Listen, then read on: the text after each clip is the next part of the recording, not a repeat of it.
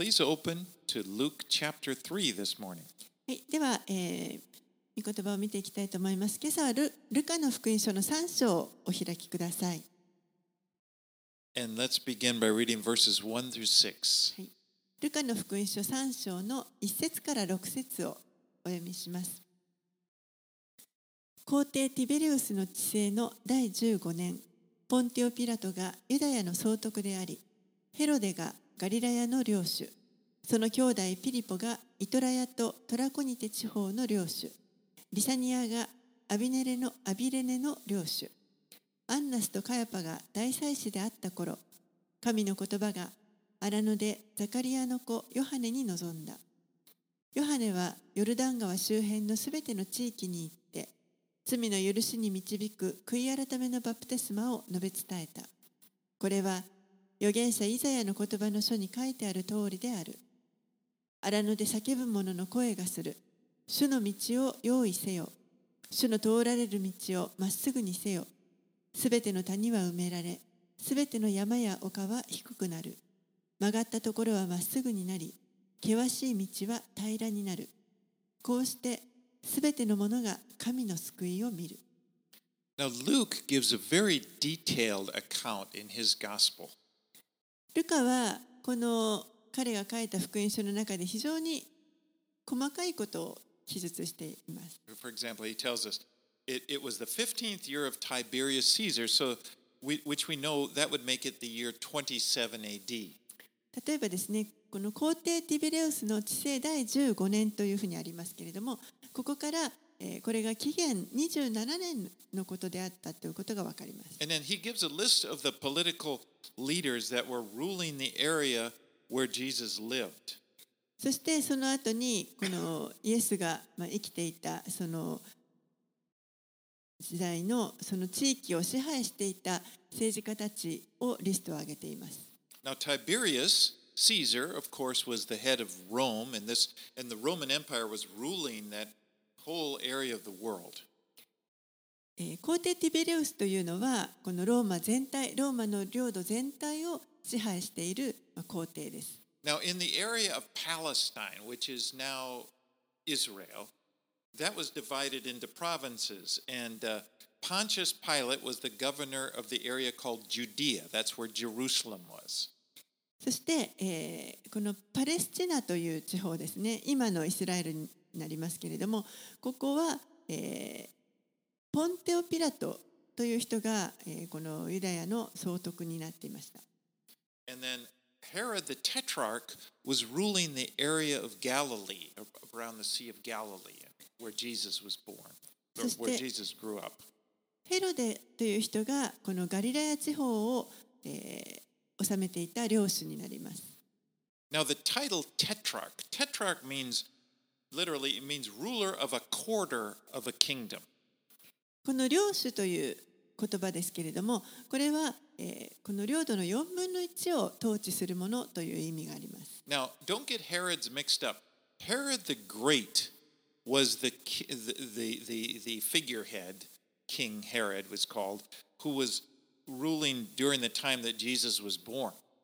であのヘロデと出てきますけれどもあのちょっと混乱しないようにしてください。イエスがお生まれになった時のにあの治めていたのはヘロデ大王というこの人の父親の、えー方になります。Now, Herod the Great was a, a paranoid king. He, he was often, he often had people killed because he, he was worried that they were trying to conspire against him. このヘロデ大王という人はあの非常にちょっとこう被害妄想が激しくてですねそして、えー周りにいる人々を多く殺しています自分に逆らって自分に歯向かってこようとするんじゃないかと何かを今日企んでいるというふうに疑ってそして多くの人を殺してきました Do you remember after he heard the, the wise man? Remember the wise men that came? Every week? We have the, the wise man that came to see Jesus. Remember they stopped and asked Herod about it, and Herod was so so paranoid that he killed off every child that was two years old and below. He had them all killed. この 東方の博士たちがやってきてヘロデのところに来てユダヤ人の王がおベツレヘムでお生まれになったということをあの伝えると ヘロデ大王はそれを聞いて本当にあの恐れをなしてそして、えー、2歳以下の当時2歳以下の子供たちをすべて殺す殺せという命令を出しました。Now, after he died, Herod the Great, he had his kingdom divided up between tetrarchs, of which the, the one who ruled in, in Galilee was named Herod.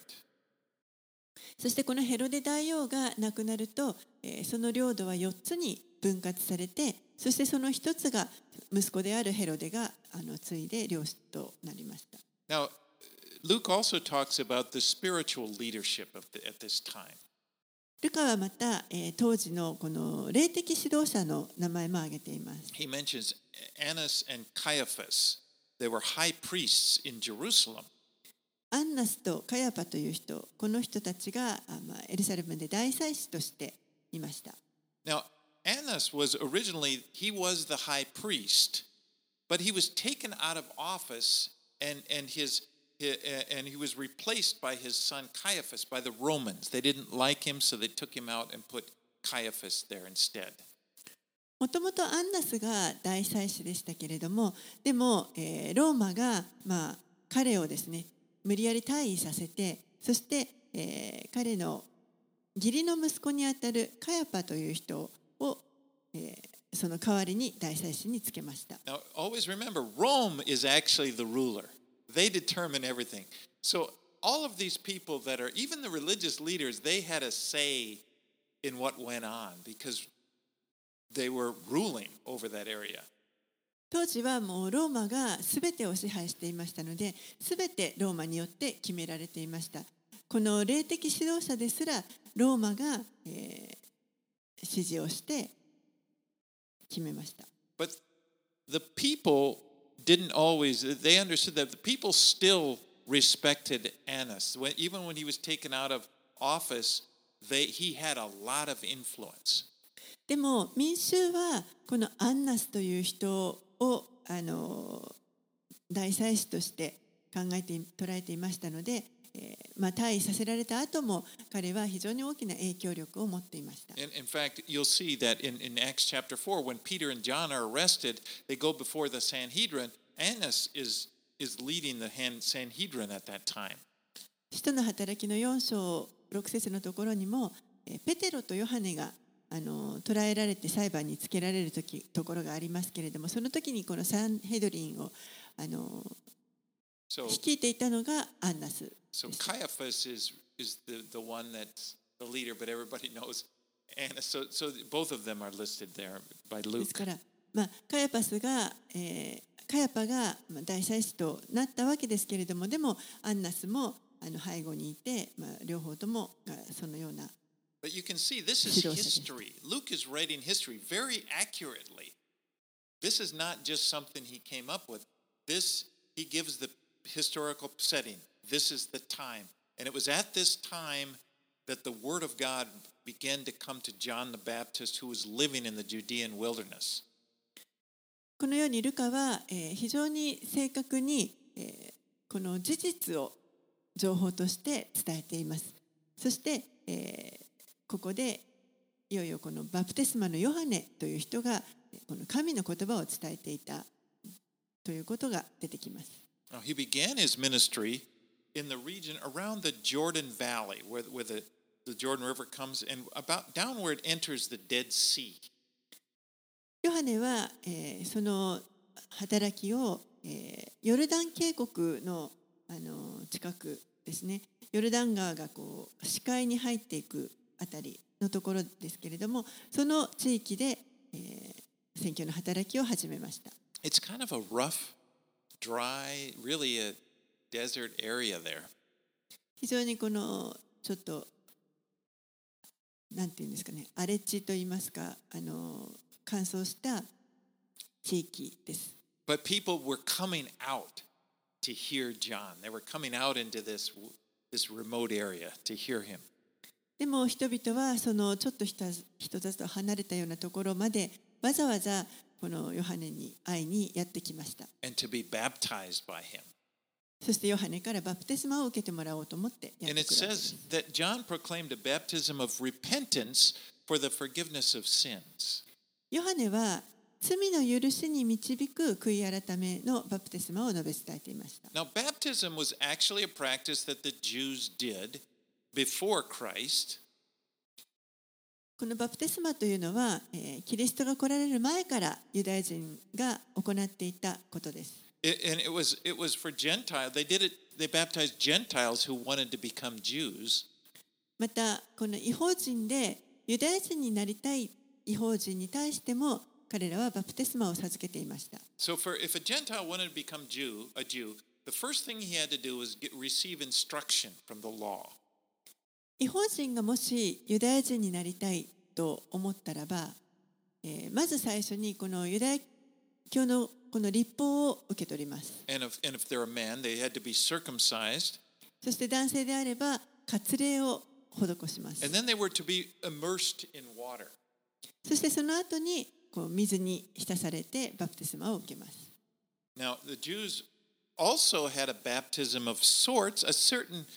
kind of baptism when they would they would baptize themselves in in the mikvah. It was a pool there used for just cleansing, like a baptismal.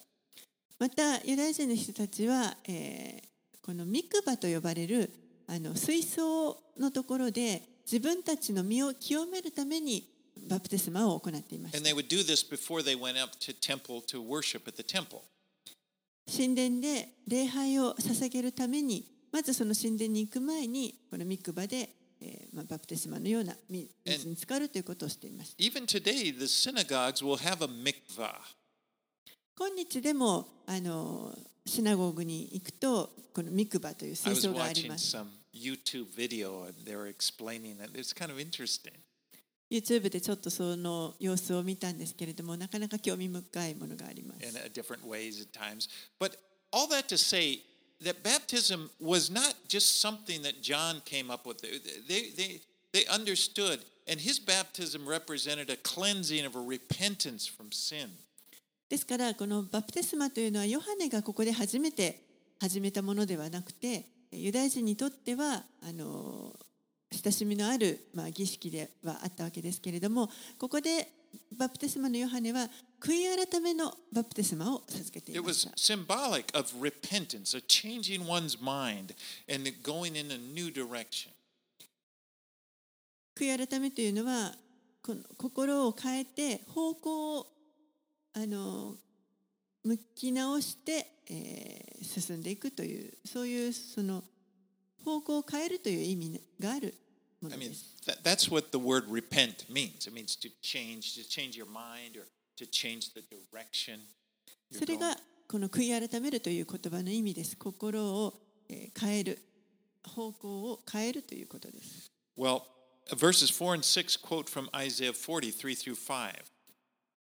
4, 4節6から6節のところはこれはえーイザヤ書40章の3節から5節を引用しています。And all four gospels quote this. So there, there's, you know, it was a, completely agreed that the voice of one crying in the wilderness that this was a prophecy about John.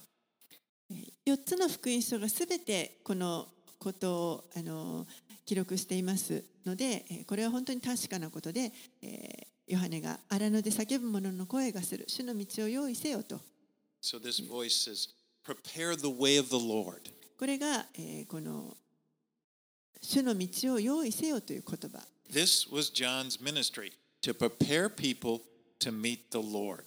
これこそがヨハネのまあ働きです人々を主に出会うことができるようにそれを整える用意するということです right, let's read verses 7 through 9. 7節から9節をお読みします。ヨハネは彼からバプテスマを受けようとして出てきた群衆に言った。マムシの子孫たち、誰が迫り来る怒りを逃れるようにと教えたのか。それなら悔い改めにふさわしい実を結びなさい。我々の父はアブラハムだという考えを起こしてはいけません。言っておきますが、神はこれらの石ころからでもアブラハムの子らを起こすことができるのです。斧もすでに木の根元に置かれています。だから良い実を結ばない木はすべて切り倒されて火に投げ込まれます。John's message seems kind of harsh. ヨハネのこのメッセージはちょっと厳しいように I 見え mean, he ます。says, repent, get right with God, or you'll be thrown into the fire. 悔い改めて神との関係を正しなさい。そうしないと火に投げ込まれますという And he, ものです he。called some of the people coming to be baptized snakes. そしてこのバプテスマを受けようとしてやってきた人々のことをマムシの子らと呼んでいます。Now, why would people come all the way out into this remote place to hear such a harsh message? なぜこの群衆がですね人里人里と離れたこの寂しい場所に、わざわざこんな厳しいメッセージを聞くためにヨハネのもとにやってきたのでしょうか？明らかにヨハネという人はちょっとこう繊細さを求めるような人ではありません。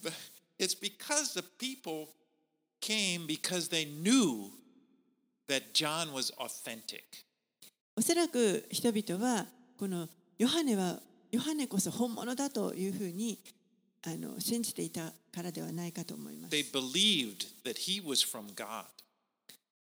この人はまさに神から使わされた人だと人々は信じていたと思います。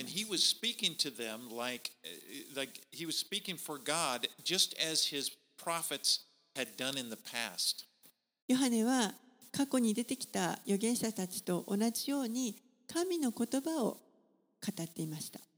And John got right to the heart of their religious belief. He says, And don't begin to say to yourselves, We have Abraham as our father. For I tell you, God is able from these stones to raise up children for Abraham. そしてヨハネは彼らの信仰に直信仰心に直接語りかけて我々の父はアブラハムだという考えを起こしてはいけません言っておきますが神はこれらの石ころからでもアブラハムの子らを起こすことができるのです Now that was uh, like a slap in the face. That that was that was really direct because the Jews put a lot of stock in the fact that they were descended from Abraham.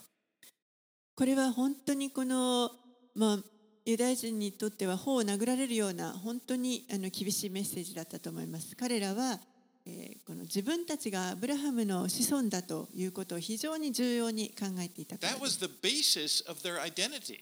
彼らのもうアイデンティティの本当に基礎となる部分 You で you した know the story. Abraham had Isaac, who was miraculously born to him, and Sarah in, the, in their old age.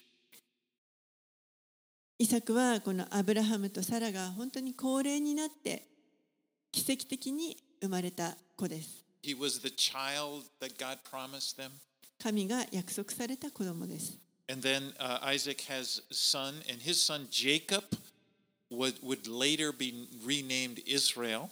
そしてそのイサクから生まれた息子のヤコブが後にイスラエルと名前を変えます。そしてそのヤコブの12人の息子たちが後に12イスラエルの12部族となっていきます。For them. That is, that's the whole deal. Their genealogy was the basis for faith. ですからこれらのこの家系というのは系図というのはもう彼らにとっては本当に彼らの信仰の基礎をなすものです。But here comes John. He says, Don't think you, don't put your confidence in that. でもヨハネはここでそこにあの確信を持ってはいけないと言っています。But his message caused them to look at themselves and, and, and examine whether or not they were bearing fruit. ヨハネのメッセージというのは、えー本当に彼らにとってはショッキングでそして自分の足元を見つめ直して本当に自分が実を結んでいるのかどうかということを考えさせられるものでした。So John is speaking in a way that many of the Old Testament prophets spoke. ヨハネは、えー多くのこの旧約のユダヤ人あー預言者たちと同じように彼は語りました。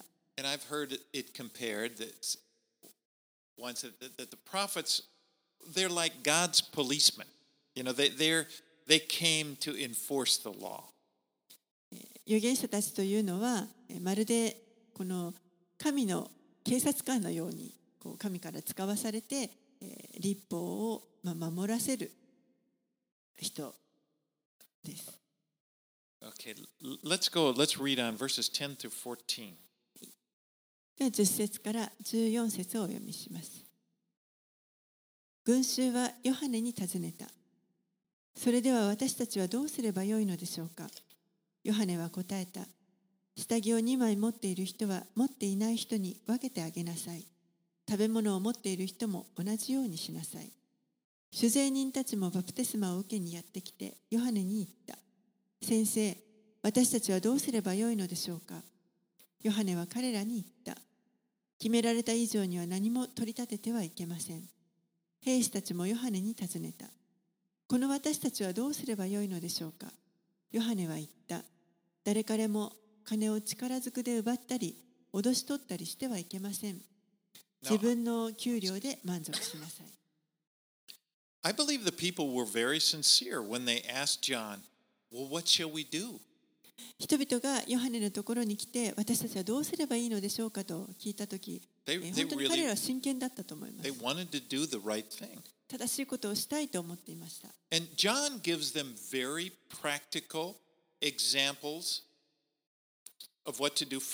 はヨハネはどうしたらいいかという非常にこう実践的な具体的な例を彼らのそれぞれのえー生活に沿って答えました。必要がある人のところにあなたが持っているものを分け与えなさい。And even the tax collectors asked him, What should we do? 主税人ですら私たちはどうしたらいいでしょうと聞いてきました。You know, in that in those days in Israel, tax collecting did not have a good reputation. 当時この主税人というのはイスラエルで主税人というのはあまり評判はよくありませんでした。The tax collectors were chosen by the Roman government, and and uh, they were they were given some authority to go out and collect taxes from the people. 主税人たちはえーローマ政府によって指名されていました。そして彼らは、えーまあ、ユダヤ人のところに行って必要な税金を取り立てることを取り立てるその権威が与えられました。So they were Jews, but they had the authority of Rome behind them.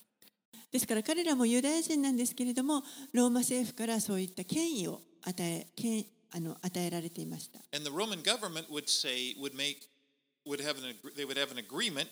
This is how much you are to collect. Now anything above that you collect, you can keep. そして、えー彼らとローマ政府との間にはこの契約があってこれだけの税金を集めてきなさいとそして、えーそれ以上もしあなた方が集めるんだったらそれはあなたたちが持ってていいというものです Basically, you get us this much, and then you can get, you, you, you have our authority. You can get whatever you, you can above that. 私たちにこのローマ政府にこれだけの税金を納めなさいそれ以上もしあなたがその権威を使って集めるんであればそれはあの勝手にしなさいということです So many times they, they were often extortionists. You know, they had this authority from Rome. They could use it to, you know, get get people and, and they would get as much money as they can. And the people hated them. そして大抵のこの主税人たちはこのローマからそういった権威が授かっていますから人々からお金を必要以上に取り立てる搾取をするものとなっていました But here these tax collectors. This is their job. They said, What should we do? And John says, Don't collect any more than you have to. でその主税人たち Collect が the 今 right amount. ここにヨハネのところに来て私たちはどうしたらいいでしょうと聞いていることに対してヨハネは決められた以上に取り立てるのをやめなさいと言っています Now, I noticed that John, when people said, What should we do? He didn't just say, Quit your jobs, you know, and escape from the world and come out, you know, come and live in the desert with me or something like that. He didn't say that. ヨハネはここで彼らにあのどうしたらいいでしょうと聞かれた時にもう仕事を辞めてもう世の中を切り離してあの私と一緒にこの荒野に住みなさいとかそういったことを言っているわけではありません。He tells them, Do live righteously in the place where you are. 彼が言っているのはあなた方が置かれているところであなた方の生活の中で正しい行いをしなさいということです。And I believe that's that we can do all of us can do the most for the kingdom of God when we simply live out our faith right in the place that God has placed us. 私たちもまた神が使わせてくださっている場所置いてくださっている場所の中でえー日々のその生活の中でこの本当にシンプルに信仰によって歩んでいくときに、えー、一番この神の御国のために、えー、働きをすることができていると思います。英語では植えられたところで咲きなさいという言葉があります。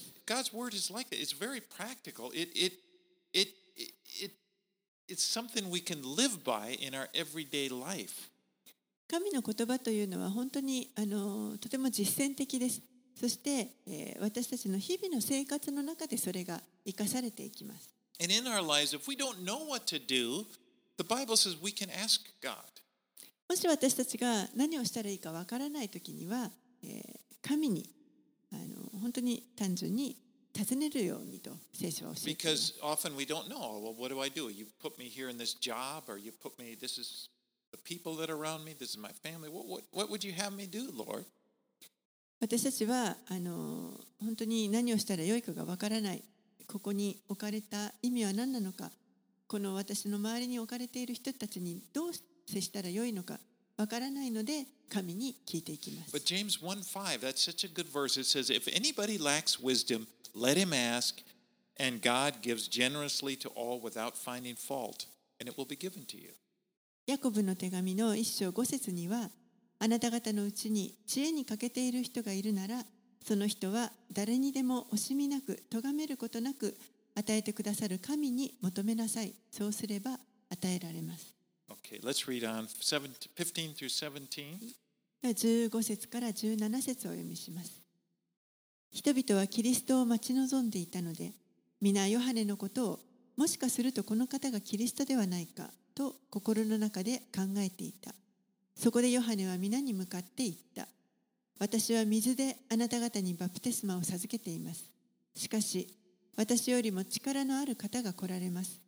私はその方の履物の紐を解く資格もありません。その方は精霊と火であなた方にバプテスマを授けられます。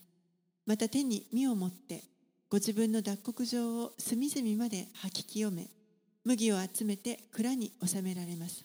そして殻を消えない火で焼き尽くされます。So John was very straightforward in stating that he was not the Christ. ヨハネはここではっきりと自分はキリストではないということを伝えています。And he said, you know, the Christ, he is so far above him that he's not even considers himself worthy to be his servant, to wash his feet. もうヨハネにとってはキリストは本当にはるかに自分よりも上の方であって自分はその方にのあの足の紐を解いてこの足を洗うということすら使えることすらもうあのふさわしくないものであると言っています。And that's, that's why he says uh, the thongs of his sandal. The, the, the idea is that I can't. You know, in those days, a servant would, one of the jo- a job of a servant would be if the guests came to a house, they would wash the guests' feet. They would take off their sandals and hold them wa- and wash their feet and then give it back to them. And John says, I, I'm not even worthy to do that.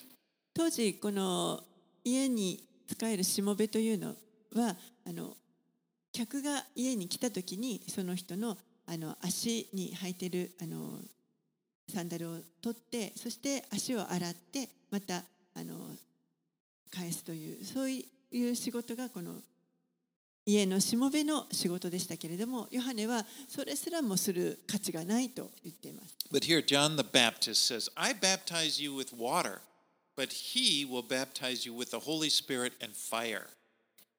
ヨハネはこう言っています。私は水であなた方にバプテスマを授けています。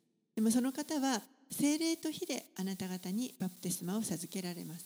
Now, the fire speaks of judgment. この日というのは裁きを表しています。Now the first coming,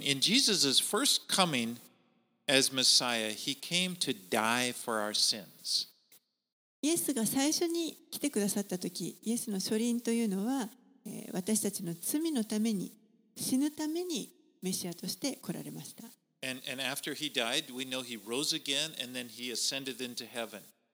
そして、え、死なれた後に葬られてそして、えー天に上げられたことを私たちは知っています。And then, after Jesus has ascended into heaven, the Holy Spirit came down. He baptized his church, the Holy Spirit. It began in Acts chapter 2.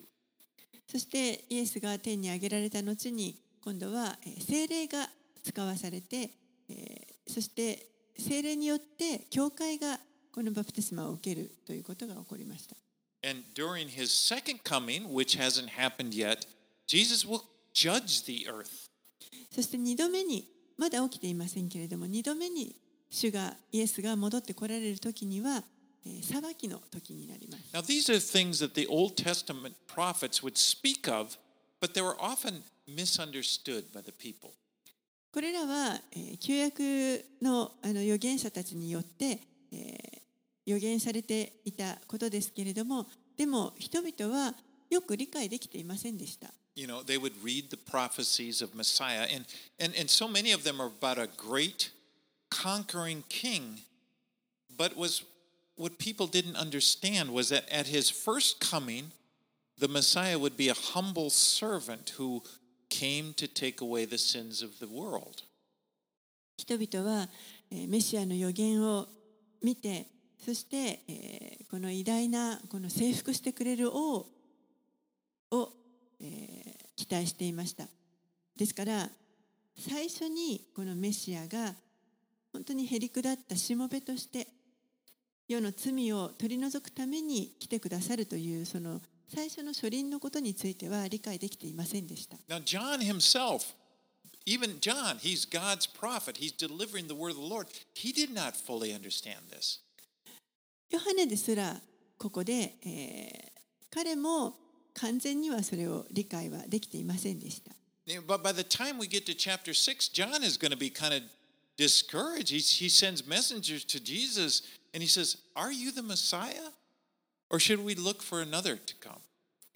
後にあの6章のところに出てきますけれどもヨハネはあの人を使わしてイエスのもとに使わしてそして、えーあなたはメシアですかそれとも私たちは他の人を待つべきですかとすら聞いています。I think John was expecting, you know, the Messiah, again, this powerful king come down to take over, and, and, and he wasn't seeing that.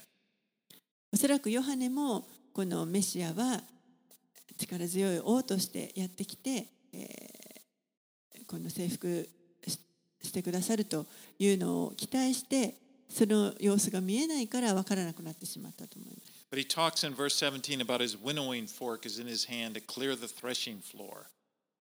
えーここで、えーその小麦をあごめんなさい手に実を持ってご自分の脱穀場を隅々まで吐き清め麦を集めて蔵に入れるとあります。Now, in those days, they would thresh wheat after they harvested it. 当時この小麦を収穫した後にえーそれを脱穀します Now, we, we have machines to do that now, 今はそういった機械があります but still in many parts of the world, they do it the old way. でもあの世界中のいろんなところで今もあのその昔のやり方で製法しているところもあると思いま But す they would have a threshing floor, which was often at a high place. 脱穀場というのがあるんですけれども、大抵はちょっとこの高いところに、小高いところにありました。それはなぜかというと、風がよく吹くような場所。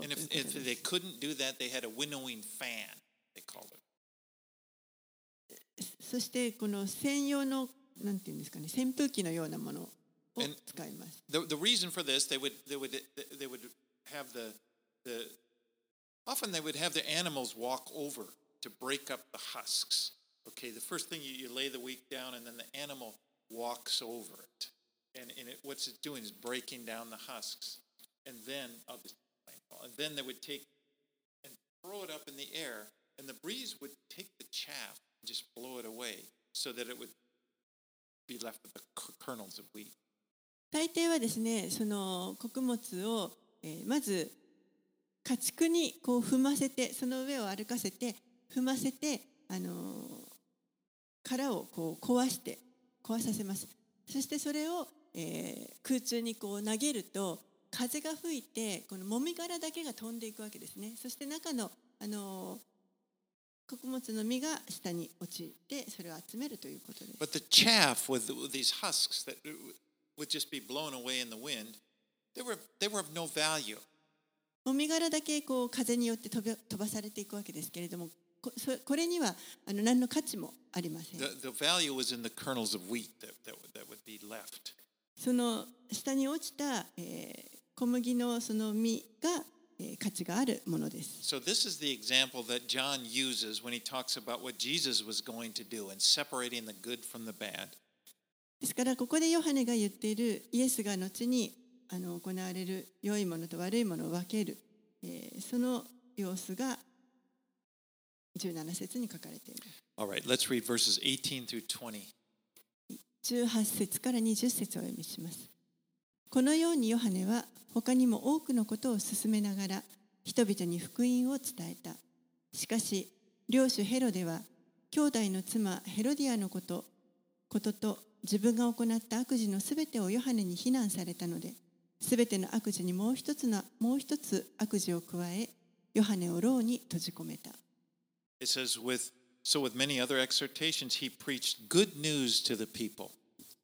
このようにヨハネは他にも多くのことを進めながら人々に福音を伝えたとあります。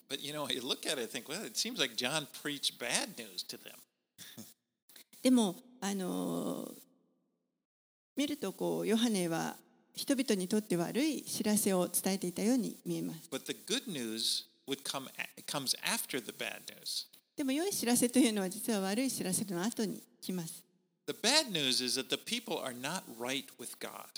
悪い知らせというのは、えーこの人々は神と正しい関係にないということ。And, and that's true. That's true for everyone.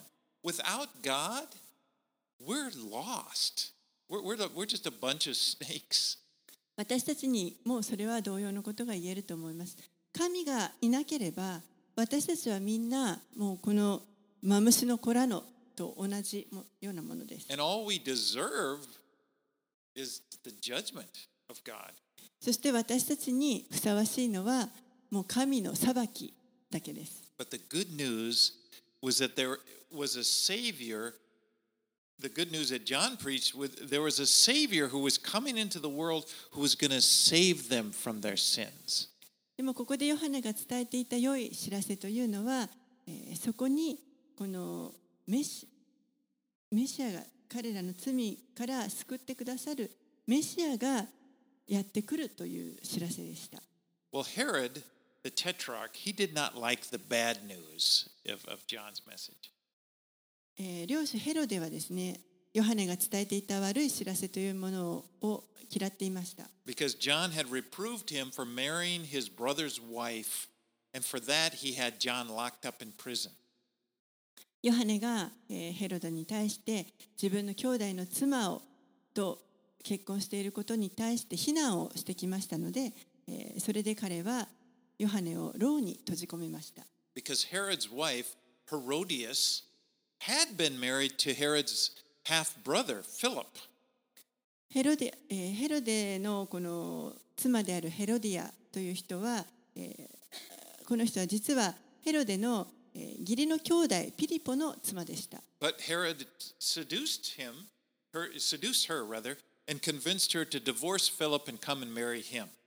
でもヘロデはこのヘロディアを誘惑してですねそしてえーピリポと、えー離婚させて自分が結婚しました But John would not let him get away with it. He just said, That's wrong. でもヨハネはそれに対してあなたは間違ってると言いました Actually, Herod, it's, it says respect. He kind of feared John, but Herodias, his wife, she was so mad that, and did she, did she, so John had him locked up in prison.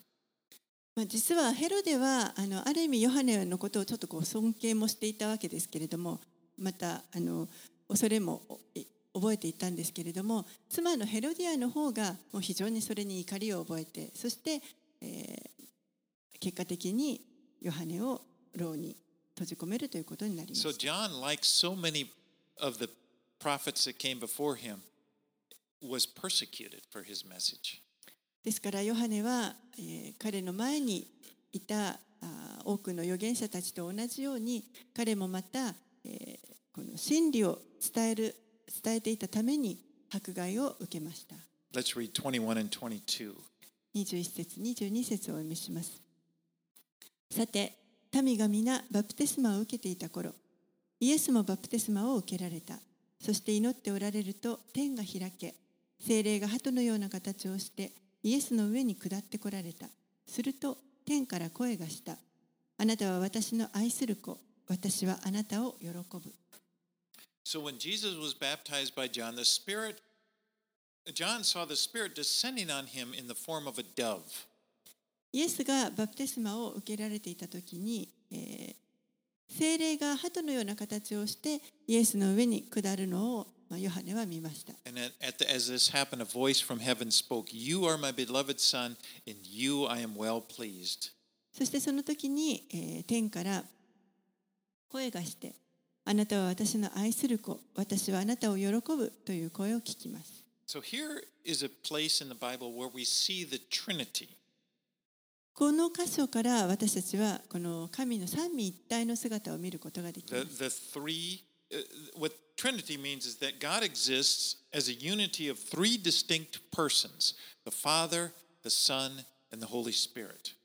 この三位一体というのはつまり神がこの三つの異なる、えー威嚇を持った父子精霊という三つの異なる威嚇を持った一つの神として存在しているということです。So each of these is, is distinct from the other.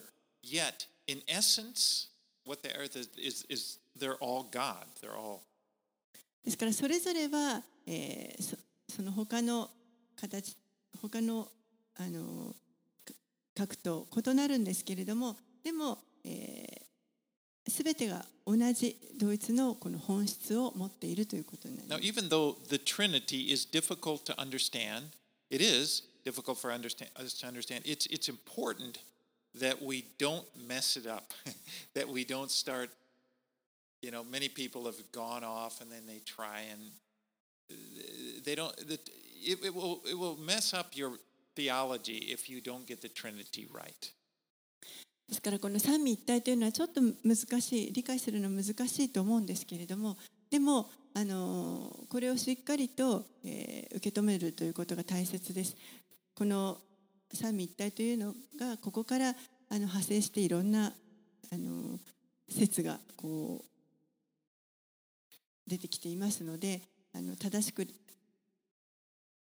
知るということが大切。But here we see the three separate persons of the Trinity at the baptism of Jesus. Jesus, the Son, is in the water being baptized. ここでこのイエスがバプテスマを受けられているこの場面のところでこの3つの、えー異なる核の神の姿があ見えています。And the Holy Spirit descends on him in, the, in a form of a dove. 神の子であるイエスがまずバプテスマを受けておられます。そしてなそこに精霊が鳩の形をして下ってきました。Now, the Bible talks, when it talks about the Holy Spirit, it uses the pronoun he. It doesn't say it. He. He, uh, the person of the Holy Spirit. そしてこの精霊の話をするときに聖書は、えー大えーと人認証代名詞「he」というこの「彼」という認証代名詞を使っていて「それ」という言い方はしていません。And then there's God the Father speaking from heaven. そしてまたその時に、えー天から父なる神の声が聞こえました。So it's, it's all three at the same time. 同時にこの3つのあの異なる形の神がここに現れているということです。Well, Jesus, at the beginning, this is the beginning of his ministry, and he's being filled with the Holy Spirit. これはイエスのこの公の働きの一番初めのところです。一番最初にまず聖霊がイエスの上に下っています。Now, all four Gospels record Jesus' baptism. 4つの福音書すべてにこのイエスのバプテスマのことが記録されています。And Matthew gives more detail. He says John tried to prevent Jesus from being baptized. When Jesus came, he said, You're going to be baptized by me? I should be baptized by you.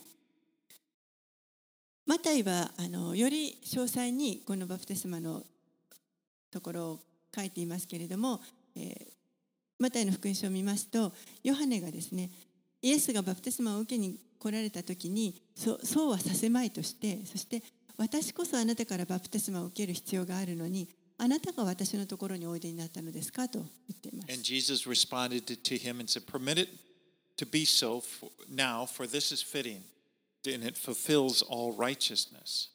するとイエスがお答えになって今はそうさせてほしいこのようにして正しいことをすべて実現することが私たちにはふさわしいのです Now, John's baptism was a baptism of repentance. ヨハネが授けていたバプテスマというのは、悔い改めのバプテスマでした。でも、イエスは悔い改めるようなことは何一つありませんでした。彼には罪がありませんでした。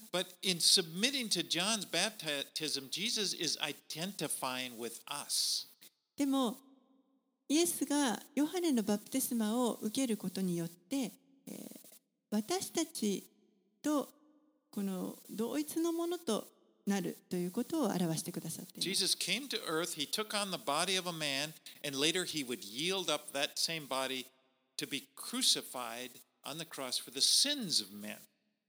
イエスはこの地上に人として人の体を持って来てくださいました。そして、後にその体を同じ体を捧げて、すべての人の罪のために十字架についてくださいました。This perfect person, Jesus, is up there, and his perfect body is being sacrificed for sinful men. 完璧な罪のない人がえー完全な生贄として罪深い人の人間の身代わりとなって生贄となってくださいました。And there's a great, what's I've heard called a great exchange that happens when we put our faith in Jesus.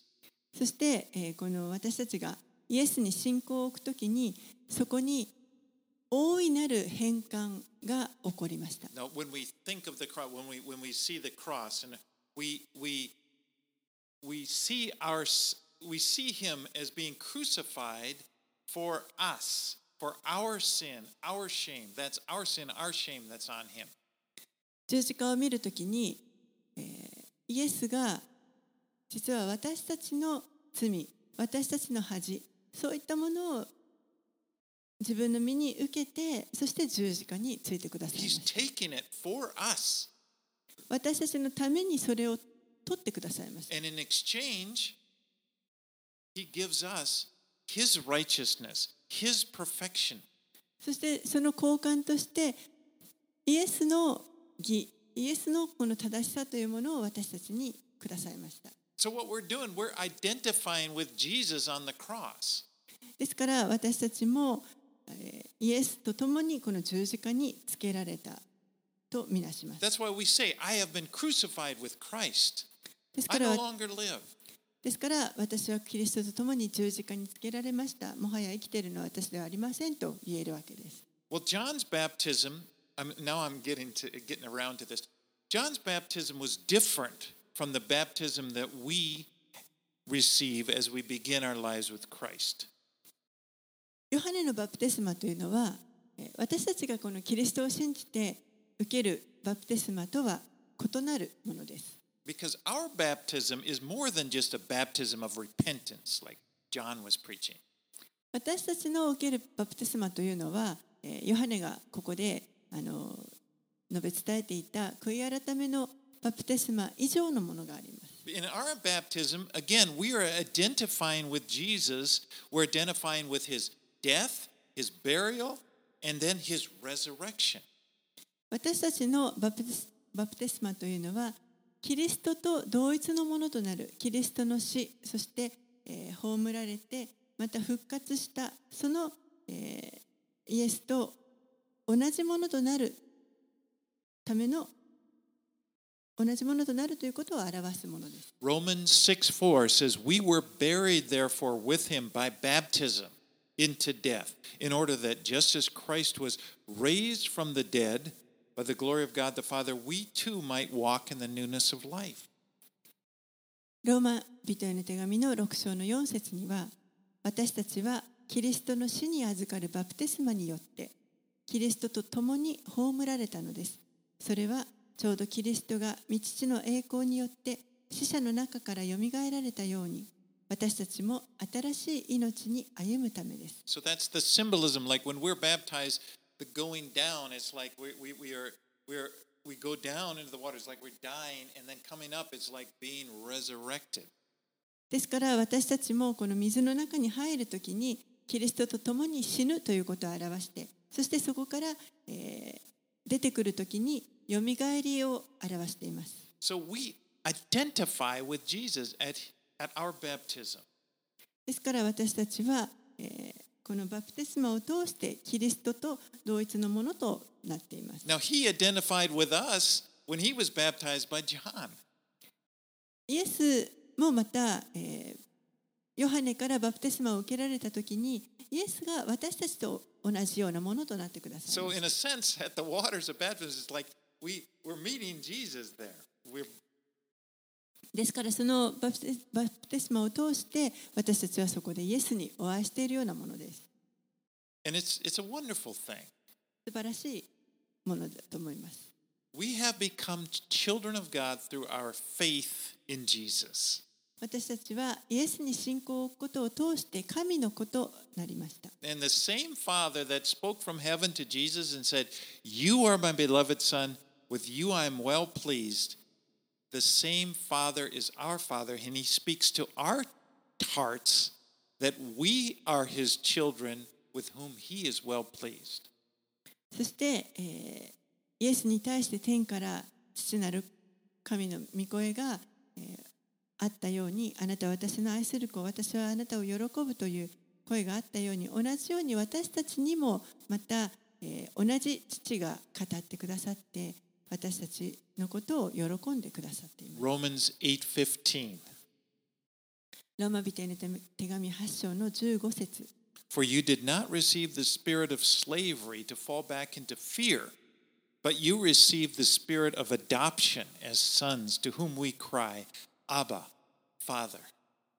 ローマ人への手紙8章の15節あなた方は人を再び恐怖に陥れる奴隷の霊を受けたのではなく子とする御霊を受けたのです。この御霊によって私たちはアバ父と呼びます。All right. Well, we're going to finish up by reading this uh, last section, 23 through 38. では、えー23節から最後38節までお読みします。イエスは働きを始められた時およそ30歳でヨセフの子と考えられていた。ヨセフはエリの子で遡るとマタテレビメルキヤンナイヨセフマタティアアモスナホムエスリナガイマハテマタティアシメイヨセクヨダヨハナンレサゼルバベルシェアルティエルネリメルキアディコサムエルマダムエルヨシュアエリエゼルヨリムマタテレビシメオンユダヨセフヨナムエルヤキムメレアメンナマタタナタンダビデエッサイオベデボアズサラナフションアミナダブアデミンアルニヘツロンペレツユダヤコブイサクアブラハムテラナホルセルグレウペレグエベルシェラケナンアルパクシャデセムノアレメクメトシェラエノクヤレデマハラルエルケナンエノシュセツアダムそして神に至る I like, I say, we're going to read, and then Mika reads. and I get to relax. Well, here Luke presents the genealogy for Jesus. ルカはここでイエスの系図を載せています Now, you, you may notice that there are differences between this genealogy presented here and the one that's presented in the book of Matthew. マタイにもケースが出てきますけれどもちょっとこのケースと異なるということにあの気づかれていると思います。Well, for one thing, Luke goes all the way back to Adam, whereas 一つにはルカは、え、ずっと遡ってアダムにまで遡りますけれどもマタイは、え、アブラハムまでしか遡っていません。それはこの両方の福音書がそれぞれ強調する点が違うからです。マタイはイエスを王と。ークはイエスを完璧な人マタイはイエスのことをこのユダヤ人の王として強調していましたけれども、ルカは完全な人としてのイエスを強調していました。So ンは rule as king. ですからマタイはこのアブラハムまで遡ることによってこの方には王として治める正しい権利があるということを示しています。And Luke is emphasizing Jesus as the perfect man. So he goes all the way back to the first man, Adam. それに対してルカは、えーイエスが完璧な人であったということ人であるということを強調していますので、えーずっとこの遡って最初の人であるアダムまで遡っています。But another difference you'll, you'll know is that the family line is that is listed from David is, is different. もう一つ異なる点は、えーこのダビデずっとこの家系が系図があってダビデのところから、えー先がちょっと異なります。So Matthew traces his line through David's son Solomon, where Luke traces him through David's son Nathan. マタイの方は、えーダビデのこのソロモンの系図をずっとあのー辿っていますけれどもルカの方は、えーダビデのこのナタンからの系図を Now, 辿っています。there are various explanations for this, but I'll tell you one that I thought was kind of convincing. まあ、これにはさまざまなあの解釈がありますけれども一つ、まあ、私がちょっとこう今納得している説があります。And that is that Hel- Heli, who, who here is listed as Joseph's father, was actually Mary's father, making that this actually Mary's genealogy. 一つそれは、えーこのヨセフがエリの子というふうにありましたけれどもこのエリという人が実はマリアの父親であるという説です。And uh, one explanation I heard from this is that one, one possibility is that Joseph's father could have died early, and then Mary's father could have uh, uh, legally adopted Joseph as his son and then given him that that this would be Mary's line. その説明の一つはですね、まあ、可能性としてはヨセフの父親が早くに亡くなってしまってそしてマリアの父が、ヨセフをこう養子に迎え入れたの迎え入れたので、ここがこのエリというのがマリアの父のそこからの系図になっているというものです。But there's a lot there. I mean, you know, it. it so if you see, it, it, it really makes sense. So if you see Matthew's as being the line uh, of uh, of Joseph, and then this Luke's being the line of Mary, it it shows how Jesus, like in his bloodline, Jesus was descended from Mary because his father was a Holy Spirit. ですからいろんな、まあ、説があります。マタイの方は、えーこの ヨセフの家系そしてマリアの方あルカの方はマリアの家系かもしれませんけれどもでも、えーイエスはこの生物学的にはマリアの血をマリアの血を受け継いでいるというかマリアから生まれています。Uh, I'm not going to get into it. There, there was a curse, remember, the, putting. I won't go into that. We're running out of time. Um, but at any rate, there, there are these theories. What we see is Jesus was descended biologically from David through his mother Mary, and also legally through his adopted father Joseph. いずれにしてもイエスはこの生物学的には、えーダビデの血筋を受け継いでいるということになります。母マリアからそして、えー法的には その法的な父親ヨセフ、まあ、義理の養父ということになりますけれども、えーから受け継いでいます。He is the promised Messiah.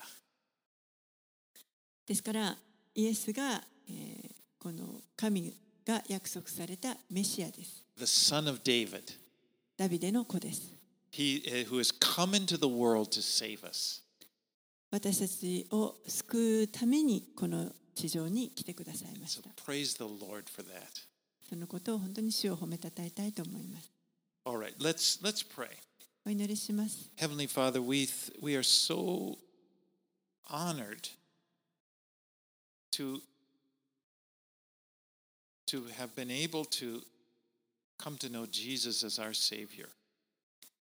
天のお父さん、私たちがイエス様を私たちの救い主として知ることができたことを本当に光栄に思います。That we didn't just have to stop at the bad news and just have to just feel miserable about our sins. We you you have come and saved us from our sins.